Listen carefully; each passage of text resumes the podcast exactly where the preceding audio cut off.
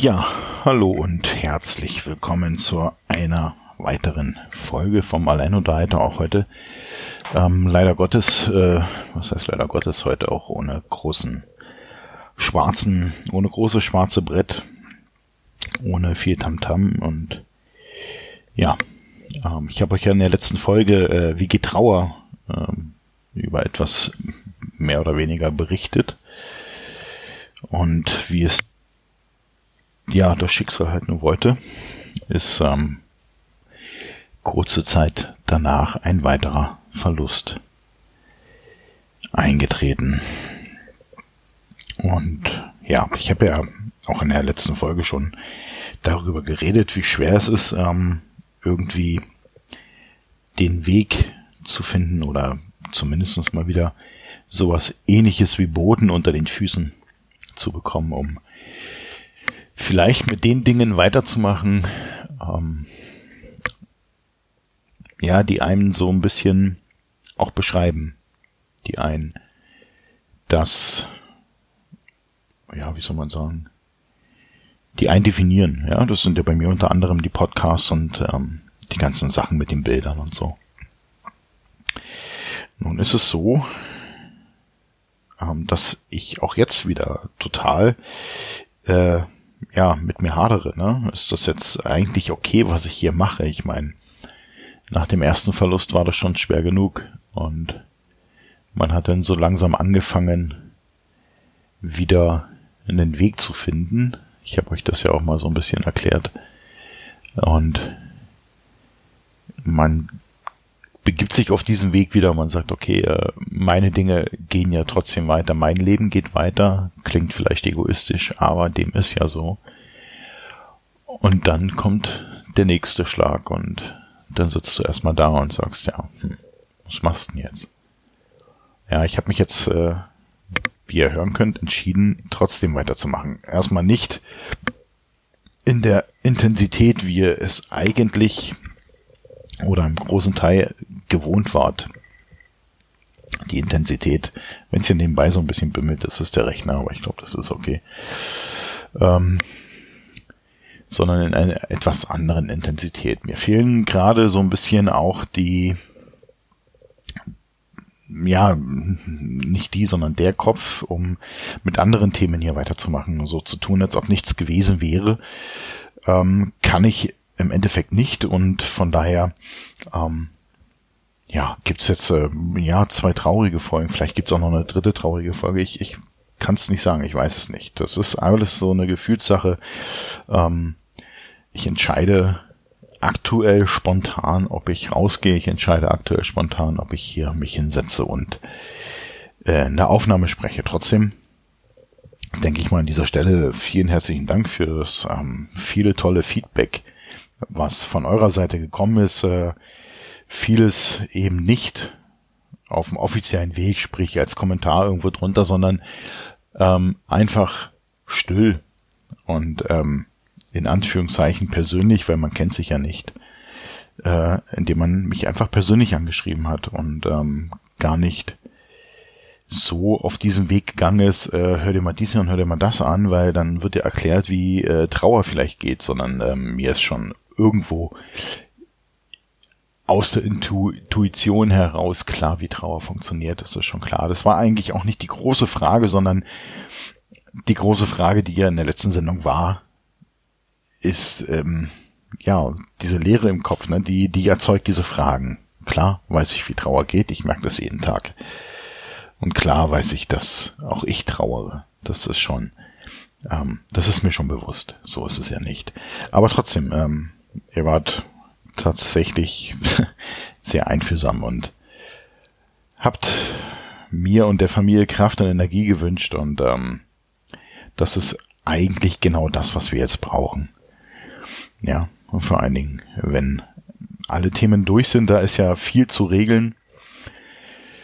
Äh, ich hätte das, äh, klar, liest man darüber, wenn man diesen Fall nicht hat. Nein, beschäftigt man sich damit, wenn man diesen Fall nicht hat. Nein, sondern äh, man wird im Endeffekt äh, in dieses Becken geschmissen, ob man das nun möchte oder nicht. Und da muss man halt funktionieren, da muss man Empathie aufbringen für alle Seiten. Da braucht's keine Diskussionen oder keine Ahnung, weiß ich nicht, sinnlose Informationen, wie auch immer, sondern da muss man schauen, dass man das alles so ein bisschen straight, ja, Schritt für Schritt auf die Reihe bringt. Ja, es ist ja nicht nur, ähm, dass man schon beim ersten Fall irgendwo so ein bisschen in einem Leben ähm, rumwühlt, sage ich jetzt mal, sondern jetzt geht's ja darum, auch, naja, ein Leben abzuschließen. Ja, die Personen können das nicht mehr und das muss jetzt, müssen wir jetzt tragen. Das müssen wir jetzt machen. Wir müssen dafür sorgen, dass alles korrekt abläuft, dass äh, so blöd wie es klingt, jede Behörde, jede jede Institution, jeder will Informationen, jeder will hier äh, einen klaren Schnitt machen, was auch völlig in Ordnung ist. Mein Gott, zwar wünscht man sich mal schon hier und da mal andere Worte in einem Brief, aber es ist ja nun mal so, ähm, dass das für unsere Seite ist das Trauer, keine Frage, und es ist schwer.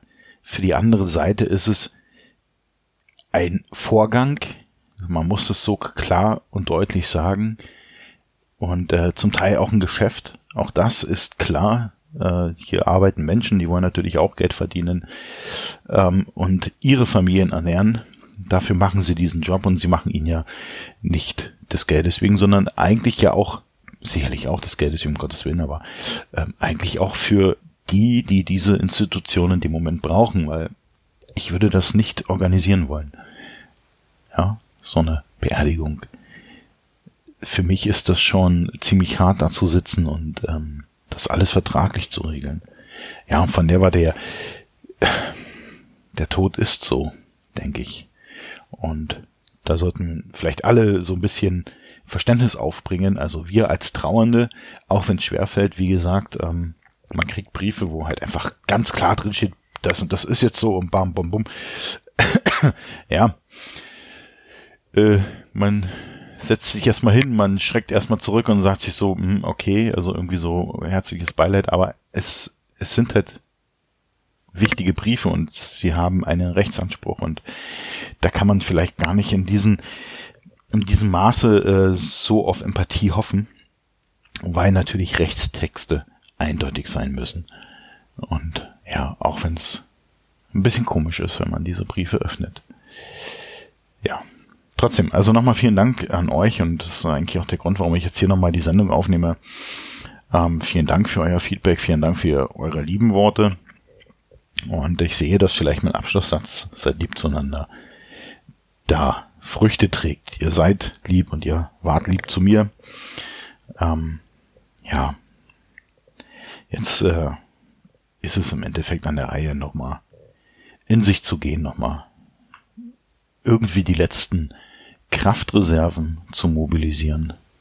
Ja, man, man, man, falscher Begriff, aber man entsorgt hier gerade eine gewisse Zeit von Leben. Ja, man möchte natürlich irgendwie alles aufheben, alles konservieren und, und, aber das geht natürlich nicht. Das funktioniert nicht. Das ist uns allen klar und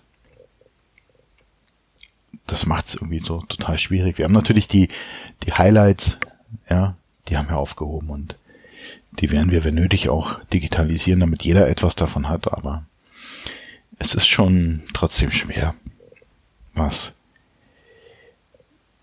nebenbei noch alles praktisch runterfällt, was im Endeffekt unwiederbringlich dann weg ist,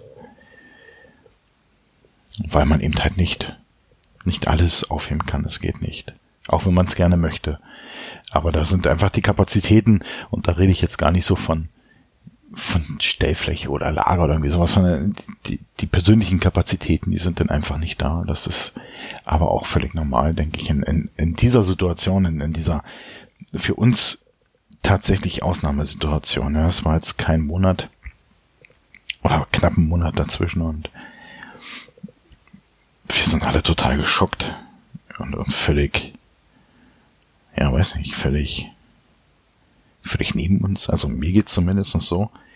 Auch wenn man natürlich langsam anfängt, äh, mit dem ersten Verlust zu realisieren, dass eine Person XY nicht da ist. Aber trotzdem, äh, ja, sitzt man trotzdem hier. Also ich zum Beispiel. Ja, ich habe jedes Wochenende, jedes Wochenende eigentlich äh, mit ihnen immer telefoniert. Ja, und das ist natürlich jetzt weg. Das ist komplett weg. Es ist nicht nur, dass eine Person weg ist, sondern dieses ganze Ritual ist weg. Und damit muss man einfach mal, also, ja, klarkommen. Das muss man im Kopf erstmal irgendwie hinkriegen, muss man sich sagen, ja, pff, ja, was sagt man sich? Ja, das ist jetzt so und mein Gott, ähm, geht schon wieder? Nee, also man ist ja trotzdem am Wochenende wach in der Früh und, und sitzt hier und, und erwartet jetzt eigentlich, dass ein Telefon klingelt. Und dass man so ein bisschen über Gott und die Welt redet, dass man äh, so ein bisschen die Gedanken schweifen lässt. Dass man aus dem Leben der Person mehr erfährt. Ja, das waren ja immer so die Inhalte, die wir hatten bei den Gesprächen. Und das ist jetzt vorbei. Das ist vorbei und ähm, wird in diesem Sinne nicht mehr kommen. Ja, da war, sicherlich werden sich andere Dinge auftun. Keine Frage. Das verstehe ich schon, aber der Bezug zu dieser, zu diesem Personenkreis, der ist dann halt weg. Und der beschränkt sich dann nur auf einen Platz, auf einem Friedhof, er beschränkt sich auf die Gedanken, die man hat, auf die Erinnerungen, die man hat, auf die Dinge, die man, ja, wo es möglich war, sie zu sichern, zu sagen, okay, hier schaffen wir was, hier machen wir, keine Ahnung, ein Archiv oder wie auch immer. Und darauf beschränkt sich das. Das heißt, wenn man also mit dieser Person, nein, ich bin nicht esoterisch veranlagt, in Kontakt treten will, geht das dann nur noch über diese Elemente geht es nur noch über diese Bereiche, die man jetzt äh, schaffen kann und, und auch schaffen will. Aber es geht nicht mehr auf eine andere Art und Weise. Es geht nicht mehr mit einfach mal hinfahren, auf dem Balkon sitzen, eine Wurst grillen, reden, reden über Zeiten, die man selber gar nicht erlebt hat, über schwierige Zeiten, über, über Krieg, über die Zeit danach, alles diese Gespräche, die wir geführt haben, die wird's nicht mehr geben. Man kann da nicht mehr nicht mehr nachhaken, man kann da nicht mehr einsteigen, man kann sagen, okay, letztes Mal haben wir da und darüber geredet, hätte ich noch ein paar Fragen zu, das ist vorbei. Vorbei natürlich auch die, ja, die Möglichkeit, noch mehr Erinnerungen zu schaffen mit den Personen. Vorbei die Möglichkeit, noch mehr zu interagieren, noch mehr zu, zu helfen, zu, zu, Dinge einfach zu tun. Ja, in den letzten vier Jahren habe ich im Endeffekt nichts anderes gemacht. Ja, ich war die letzten vier Jahre meinen kompletten Urlaub dort vor Ort verbracht. Nicht an einem Stück, sondern immer wieder, meistens so um zwei Monatsabstand, um, um eben Erinnerungen zu tauschen und, und Erfahrungen zu sammeln und in erster Linie zu helfen. Und das ist jetzt vorbei. Ja, jetzt sitzt man hier und macht sich so seine Gedanken und überlegt sich, was, was so, so machbar ist. Was kann man jetzt noch machen? Für mich ist klar, dass ich natürlich mit jedem Besuch in Berlin selbstverständlich auch den Friedhof besuchen werde und da so meine Gedanken einfach ablege, sie streifen lasse oder vielleicht auch gar nicht mal, mal gar nichts denke, nur einfach nur da sein mit, mit den beiden zusammen und ähm, ja, nicht einfach. Ich sag's euch wirklich nicht einfach. Ich werde die letzten Tage oft gefragt, wie es mir geht. Und ähm, man hat sich irgendwann mal angefangen, so ein Fell zuzulegen, ja, so ein kleines dickes Fell, wo man immer sagt, so ja, passt schon. Ich muss ganz ehrlich sagen, das hat mich persönlich gestört, dass ich das gemacht habe und ich habe das wieder abgelegt. Und wenn heute jemand fragt, wie es mir geht, dann sage ich es halt auch ganz offen raus. Mir geht's auf Deutsch gesagt beschissen. Ja, das ist einfach so, weil ja, ich kann es nicht, nicht anders beschreiben. Klar geht's mir beschissen. Ja, mit den Dingen, die ich jetzt äh, praktisch schon gesagt habe, die jetzt nicht mehr da sind oder die sich jetzt äh, ganz krass verändern werden. Da geht's dir nicht gut mit bei. Das kann, kann nicht gut gehen, das kann nicht. Da stehst du nicht früh auf und sagst, hey, naja, mein Gott, ist so, mache ich jetzt so oder so. Das würde ja bedeuten, dass ich kompletten Empathieverlust hätte. Also, ich finde in allem, was jetzt äh, noch zu erledigen ist und zu machen ist und zu regeln und äh, weiß ich was, alles, was da noch kommt, ja, äh, ist, glaube ich, das Wichtigste, was man sich dabei behalten und erhalten sollte, eben die Empathie. Die Empathie den anderen gegenüber, auch die Empathie gegenüber den Verstorbenen. Dass man, mir ging es zum Beispiel so, ja, ich war eine Woche in Berlin und habe halt mit angefangen, ähm, dort auszusortieren, auszuräumen und so weiter. Dass ich das nicht automatisch gemacht habe wie so ein Räumroboter, ja, der jetzt einfach was nimmt und wegschmeißt oder nimmt und verscherbelt, sondern ich habe mir Zeit gelassen und ich habe mir bei dem, was ich gemacht habe, einfach